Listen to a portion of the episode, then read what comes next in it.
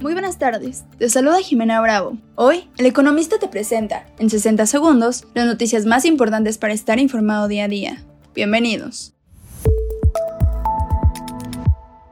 En primer plano, para los meses de abril a junio, los empleadores del país prevén realizar la contratación de 110.000 puestos de trabajo, reveló Alberto Alessi, director de Manpower Group México y Centroamérica.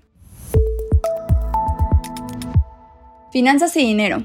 Joe Biden intentó tranquilizar este lunes a los estadounidenses, al afirmar que el sistema bancario es seguro, pese a la quiebra de tres bancos en menos de una semana y el miedo al contagio que hizo caer las bolsas en Europa.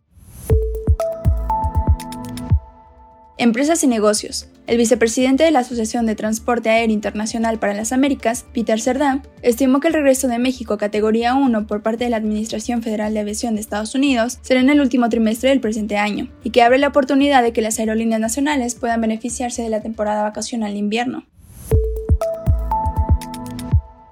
Mantente informado con el economista. No olvides seguirnos para no perderte tus 60 segundos de noticias. Hasta mañana.